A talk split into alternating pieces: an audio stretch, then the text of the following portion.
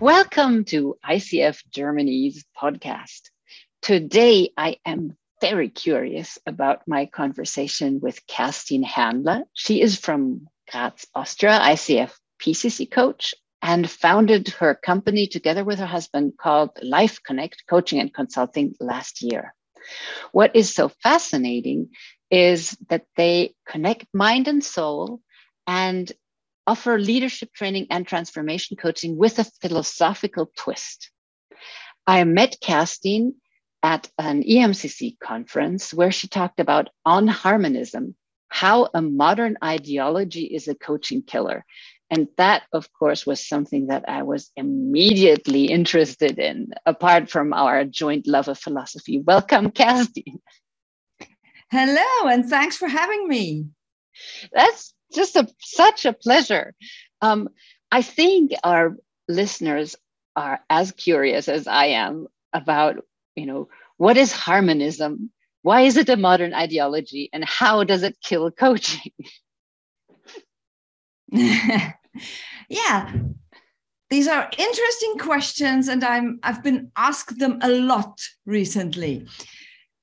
So with harmonism, I mean an ideology of too much caring, of uh, showing too much sympathy, and and which comes to a lot of of uh, dependence. But this is the result, and I'll get back to this afterwards. So my central thesis is that too much harmony in coaching can lead to adverse effects on the client's growth. And to clarify, extensive caring, as you know, we all want to care about our clients and we want to care about the others.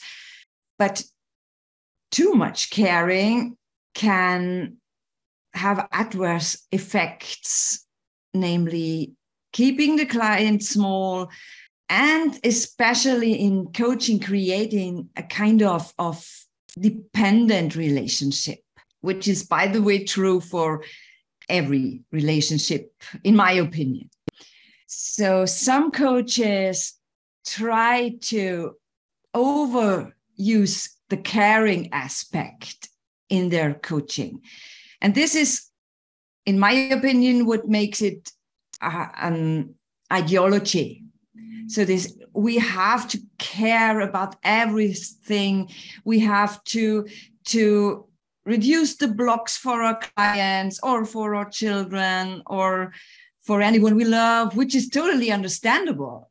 But on the other side, we sometimes we steal their experiences. And my main objection to an over caring coaching style is that it doesn't benefit the client. Sometimes too much harmony isn't good for relationship and for people regarding growth and having the the growing factor in mind and if you ask me, a state of too much harmony is reached when a coach tries to make the client happy. When the coach overuses sympathy and understanding rather than being a bit challenging and a bit supporting and, and empowering.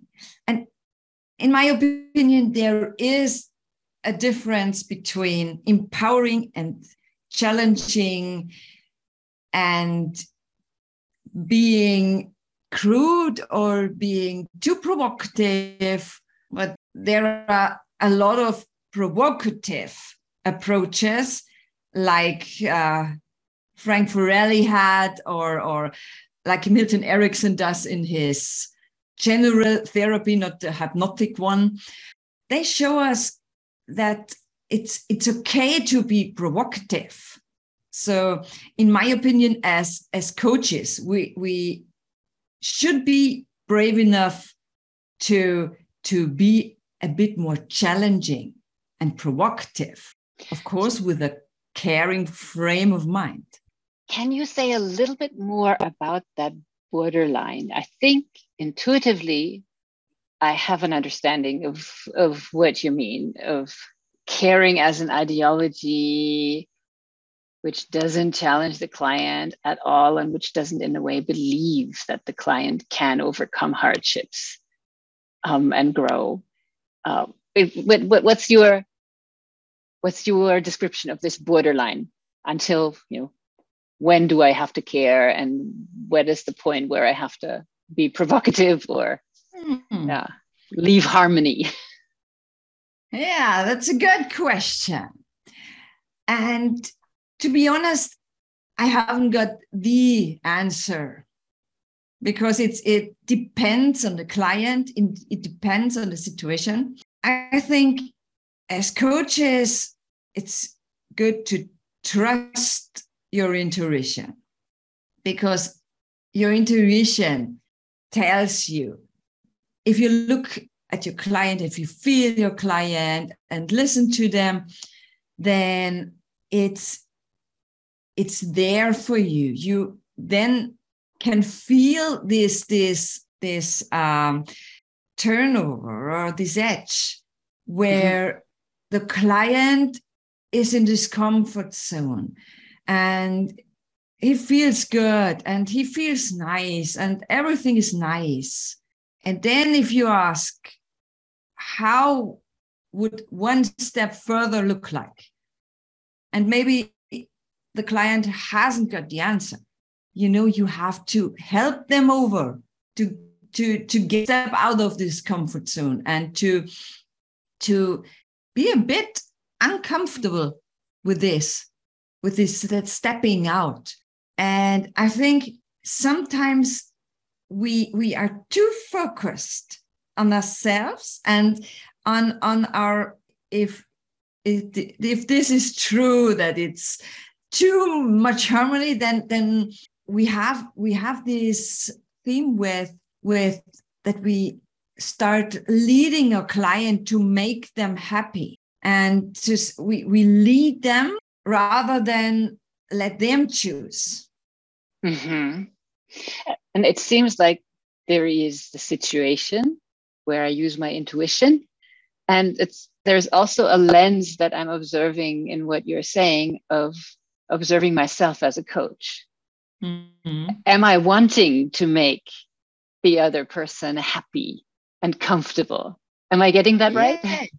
Yes, yes. And this is one of the harder parts of coaching to step back and to to have a kind of meta view on your coaching and this needs a lot of presence so if you sit back and be present with your client, then you feel what is the best way for them to go.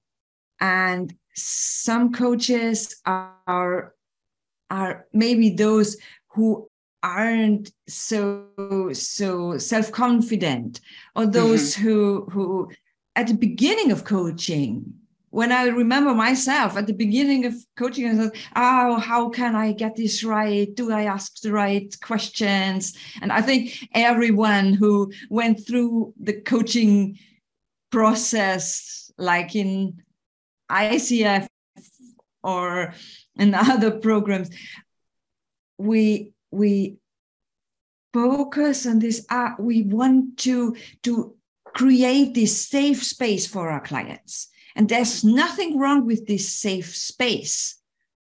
We want to have this, and it's, it's part of the ICF philosophy. And within this safe space, we always should remember it's also safe to be a bit provocative. Mm-hmm. Because as I it out of, of uh, fellow coaches I talked with and, and other other counselors, they always told me, yeah, but it's so hard to create this safe space. And yeah, I, I can't push my client too much because then I lose this safe space. And I always said, no, you don't. You don't. You let them grow. And it's hard to let loose and let them do the work as we, as coaches, are supposed to. But it, I admit it's hard, but it's doable when we have in mind that too much harmony or harmonism, as I called it, can have adverse effects. Mm-hmm. mm-hmm. My uh, teacher, Steve de Shazer, he he always said, "Don't worry about the relationship. Just don't do anything to destroy it." Mm-hmm. And and maybe that is a similar um, philosophy as the one that you're um, saying here. Definitely, I I love that you mentioned Steve de Shazer. He's uh, such a great source of knowledge for every coach, I think. And and yeah, it's this systemic approach that every relationship has its boundaries. And there is already the relationship. When we offer ourselves as coaches and are willing to to be present with our clients most of the work is already done mm-hmm. because sometimes i think and i include myself we we we overcomplicate things. It's not that complicated. It's just listening watching and feeling.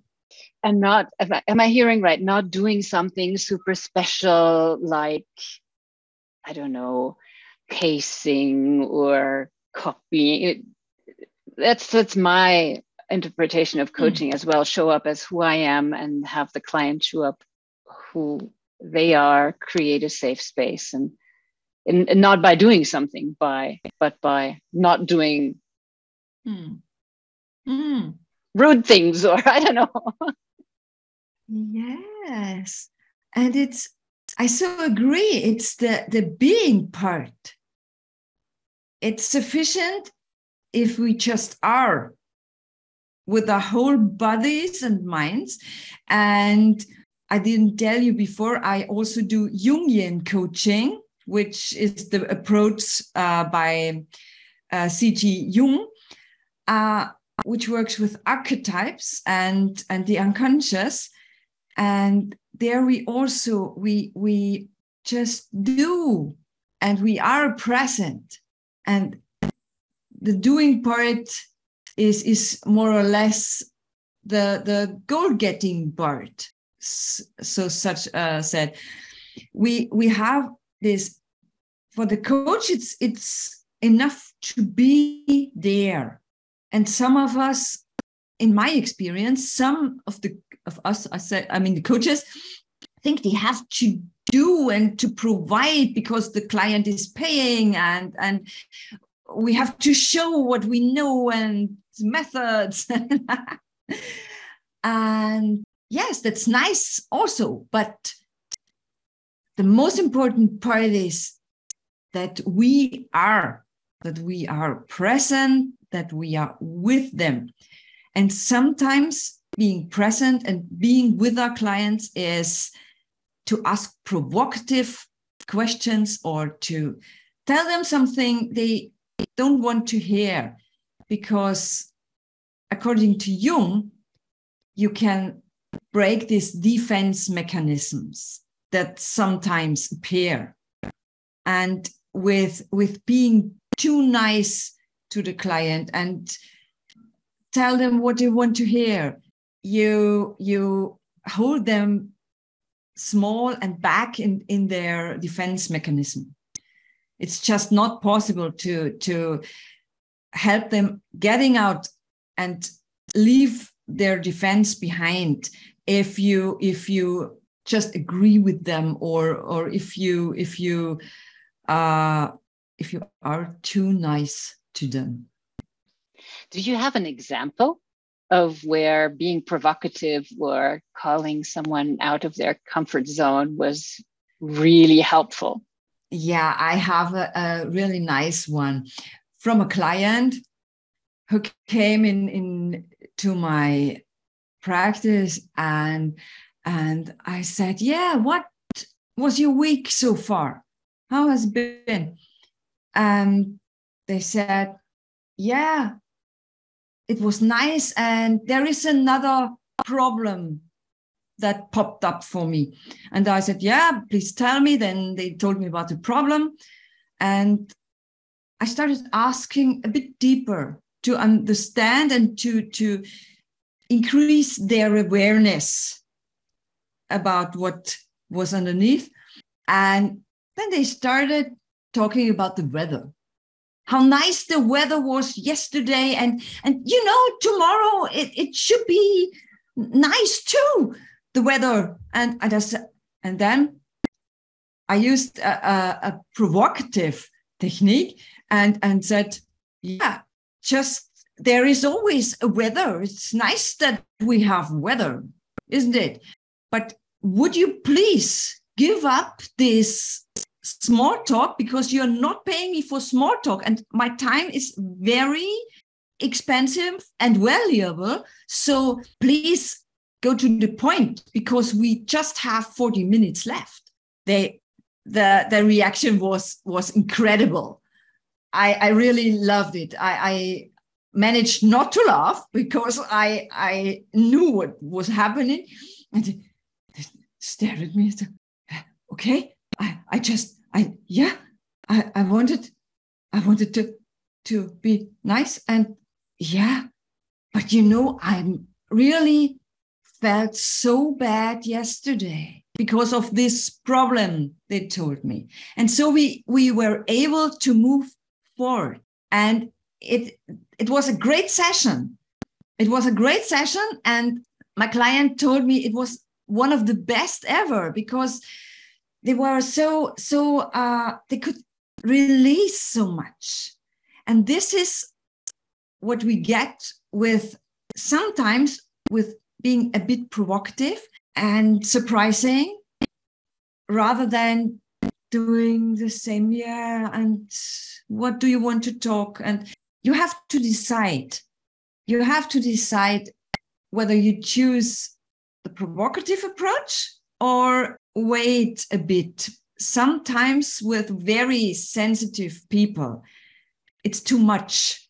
So be aware to be too provocative with very sensible or sensitive people because then they would maybe close. They they shut down and and then you you you cho- chose the, the, the wrong tool. But this is a matter of of experience. You cannot do a lot of harm if you are start with a bit pro, be, uh, being a bit provocative.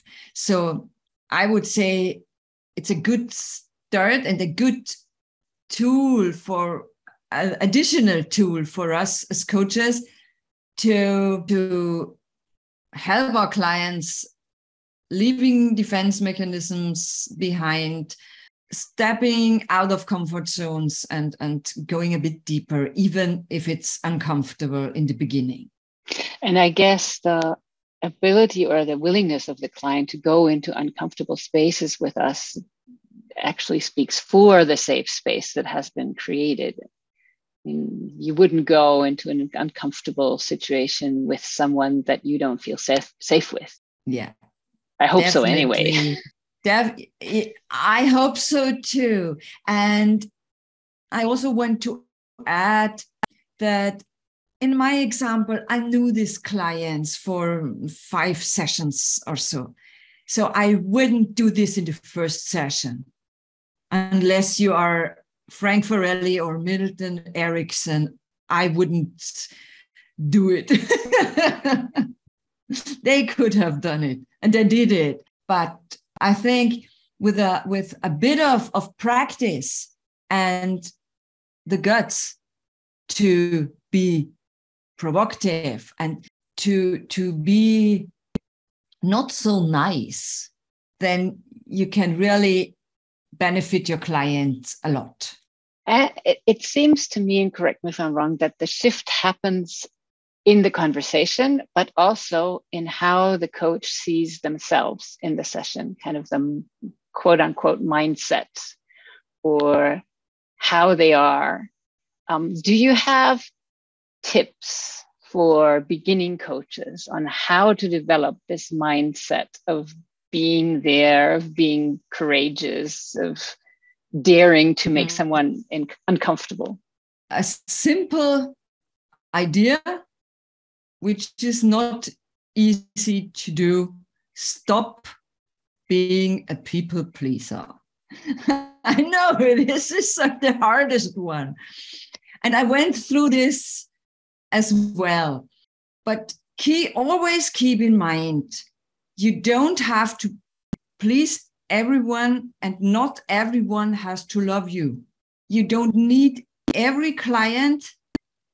You don't have to, to say nice things to them and to make them happy. You are paid to help them reaching their goals. And another tip is trust the process. It's it's totally okay to be nervous in the beginning, but there are so many resources out there, books or, uh, or podcasts, as ICF is providing. And there are a lot of resources how to do this. So I think every coach can can learn how to be provocative and also authentic. And with authenticity, it is always good to stick with because if you are authentic and if you just aren't a provocative coach, that's okay. Then if you if you have other tools, let us know. And if if you you just don't want to learn this, this is also pretty fine. But I think for the beginning coach, it's it's good to keep in mind that it's not about the being the best friend or the best fellow of a client. It's about helping them to reach their goals. And sometimes we need some some unconventional methods to to help them so I, I, hope this answered your questions. I'm also preparing uh, another another resource or or um, workshop on this topic in the future. So maybe uh, some of your listeners want to check out my homepage www.life-connect.at for the upcoming programs. And yeah, do you have any further questions? No, I think I'm clear. Is there anything I haven't asked that you want to say? There is so much, you know, but I think we are, we are, we need another episode for this. Super so thank you, Kerstin. This was very insightful. Um, and I'm very, very grateful that you could make the time. Um, thank you for coming. You're so welcome. And th- thanks for having me. It was great fun having this good conversation with you. And I hope everyone loves it. yes, or not. If they're you. provoked to do something and are made uncomfortable by it, that's also fine, I guess. Yeah, I think so. That's okay. Thank you. Bye bye. Thank Bye bye.